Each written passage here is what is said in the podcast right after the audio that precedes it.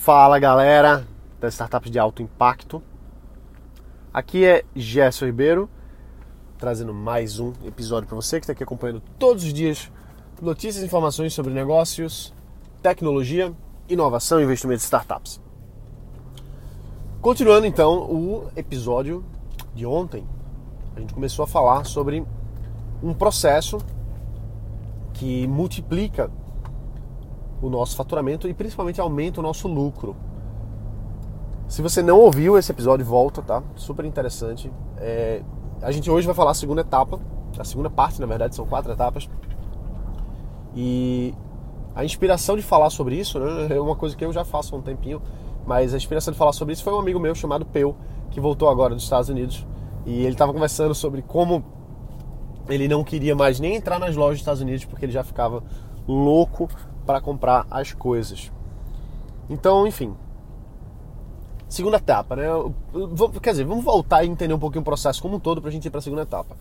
Só existem três formas de você aumentar o faturamento do seu negócio. O lucro, ele vai estar no meio disso aí, eu vou explicar melhor justamente nessa segunda etapa, mas primeiro eu quero que você entenda aumentar faturamento. Pô, já, se aumentar o faturamento e aumentar o lucro não é a mesma coisa não? Claro que não. Claro que não. Aumentar faturamento é uma coisa, aumentar lucro é outra. Você pode ter um faturamento milionário e ter um lucro menor do que alguém que faturou muito menos. Enfim, hoje não é o dia da gente explicar a diferença de faturamento e lucro, até porque é uma coisa super básica. A maioria de vocês já entende muito bem isso. Claro que a gente pode revisitar isso em algum outro momento. Mas agora o foco da gente é entender como é que a gente multiplica as nossas vendas, nosso faturamento. Para aumentar o nosso faturamento, a gente tem três formas. A primeira é aumentar o nosso aumentar o nosso nossa base de clientes, ou seja, ter mais gente comprando. Se tem mais gente comprando, naturalmente eu faturo mais. Mantida todas as condições normais de temperatura e pressão, a nossa CNTP, se eu dobrar a minha quantidade de clientes, eu dobro o meu faturamento, mantendo todas as, as outras variáveis. Né? Qual que é a segunda forma da gente aumentar o nosso faturamento? Bom, a segunda forma da gente aumentar o nosso faturamento é, para a mesma quantidade de clientes que a gente tenha, a gente aumenta o nosso o ticket desse cliente, ou seja, ele faz com que ele compre mais, faz com que ele pague mais, seja aumentando o nosso o nosso o nosso preço, pode ser uma forma, ou fazendo com que aquela compra daquele cliente ele aumente, tá? A gente já falou um pouco disso no áudio de ontem, então se você não ouviu, volta e ouve novamente, tá? Uh, e a terceira forma de fazer com que a gente aumente o nosso faturamento é fazer com que aquele mesmo cliente compre mais vezes. Pode ser amanhã, pode ser daqui a um mês, mas tem que fazer com que ele compre mais vezes. Então, se você aumenta a sua base de clientes, se você faz com que eles paguem mais e se você faz com que eles paguem mais vezes, você tem três formas de aumentar o seu faturamento. Então, o que a gente busca é a regra dos oito que é dobrar, dobrar, dobrar. Ou seja, se você dobra a sua base de clientes, você teoricamente vai dobrar o seu faturamento. Se você dobra o ticket médio de cada uma dessas compras, você agora multiplicou por 4 o seu faturamento anterior. E se você faz com que essas pessoas comprem mais vezes de você, você está mais uma vez dobrando o seu faturamento, mantido todos os números, mantido todas as, as proporções. Então, Vê que coisa interessante. Existem técnicas para que a gente aumente a nossa base de clientes, aumente o ticket médio percebido por ele e faça com que ele compre mais vezes. A gente, na primeira etapa desse, dessa explicação aqui, no áudio de ontem, no episódio de ontem, a gente falou da primeira etapa, que foi o passo 1 e o passo 2. Vamos falar hoje do passo 3 e o passo 4. O passo 3 e o passo 4, eles são interessantes. Principalmente do ponto de vista de que agora a gente vai falar de lucro a gente vai aumentar o nosso lucro. Claro que a gente vai aumentar o nosso faturamento também, porque é natural. Mas nesse momento a gente vai aumentar o nosso lucro. O que acontece é o seguinte: qual é o maior custo que você tem com o cliente? Pensa aí, qual que é o maior custo que você tem com o cliente? Ah, Gerson, é manter o cliente, é fazer com que ele sempre esteja satisfeito. Não, não é nada disso. Para você aumentar, é, na verdade, o maior custo que você tem com o seu cliente é na aquisição do seu cliente normalmente você vai ter um custo maior para trazer o cliente do que para manter o cliente. na grande maioria das vezes.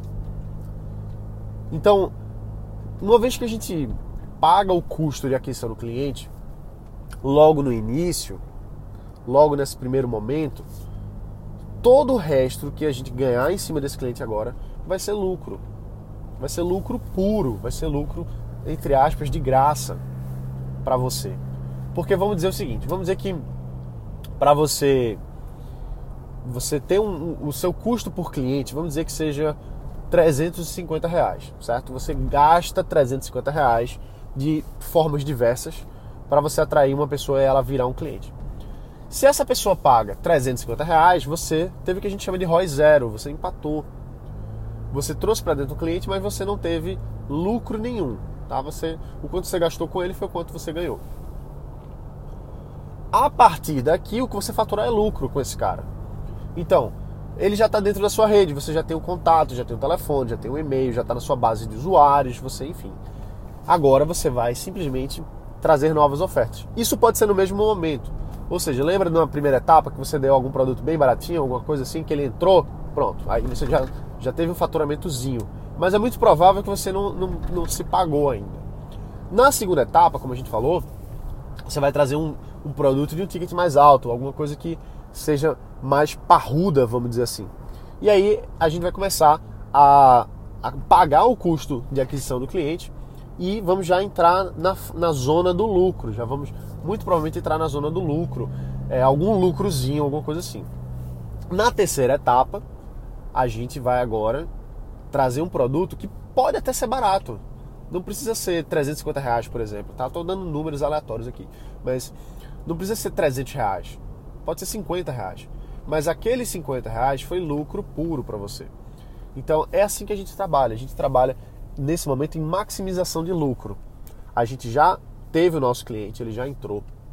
Ele agora já cresceu na nossa base e agora a gente simplesmente vai fazer o quê? Vai lucrar mais e mais em cima dele, através dele. Essa é a terceira etapa de maximização de lucro. Então veja que a gente veja que são etapas sequenciais. Primeiro a gente fez com que ele abrisse a carteira, depois a gente fez com que ele pagasse mais, aumentou o ticket médio dele. Na terceira etapa, a gente vai para o lucro puro, para o lucro maciço para a gente. Tá? A gente já pagou os custos, agora a gente quer lucro.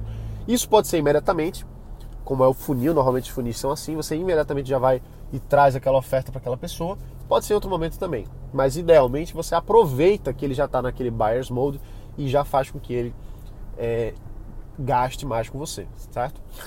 E aí nessa terceira etapa a gente coloca dinheiro para dentro de casa.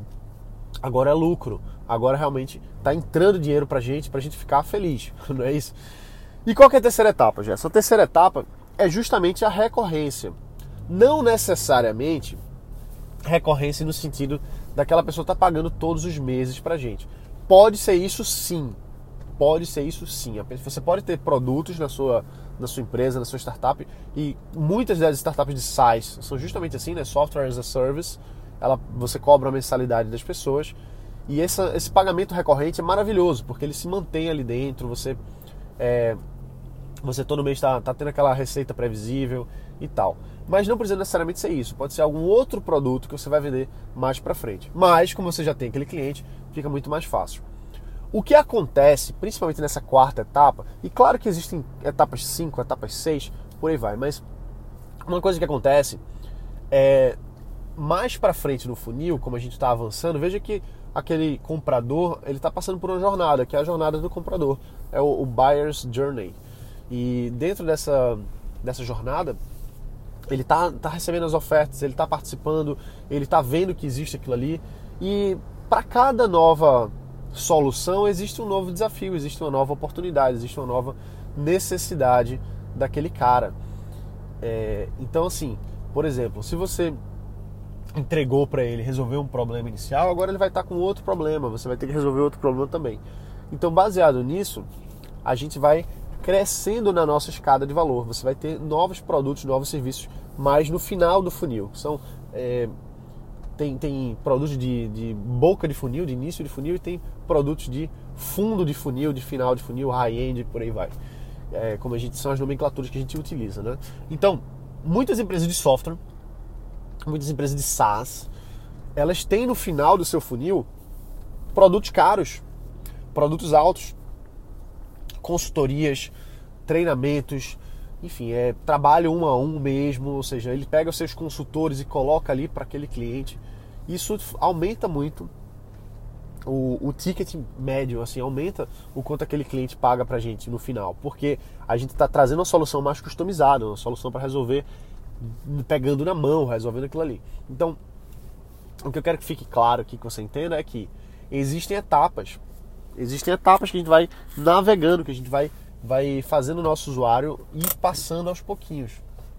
Enquanto a gente faz isso, a gente vai faturando, a gente vai trazendo dinheiro para dentro de casa, que é o mais importante, que essa é uma das maiores dificuldades do brasileiro, que está de outros, de outros países também, mas principalmente das startups aqui no Brasil, que é de monetizar o negócio. O pessoal tem ideias brilhantes, mas não sabe monetizar. E isso que eu falei aqui, acho que menos de 5% das empresas fazem, talvez bem menos. Mas isso é uma coisa óbvia, isso é uma coisa clara, isso é uma coisa que a gente vê em várias startups grandes, empresas grandes que fazem é, que, que, vende o software e dá o trial, enfim, dá o trial, depois vende o software e depois dá uma consultoria customizada. Tudo que eu estou falando aqui não sou eu que estou inventando, não. Isso aqui são coisas que as grandes empresas já fazem há muito tempo. As pequenas startups já fazem há um tempo também. Então a gente precisa utilizar isso aqui, tá? É, e são, são produtos, são funis que a gente vai construindo e a gente vai sempre melhorando cada uma dessas etapas. Porque imagina se você faz isso que eu falei aqui agora e você lá no início, lá na ponta, você, você dobra a quantidade dos seus, dos seus clientes.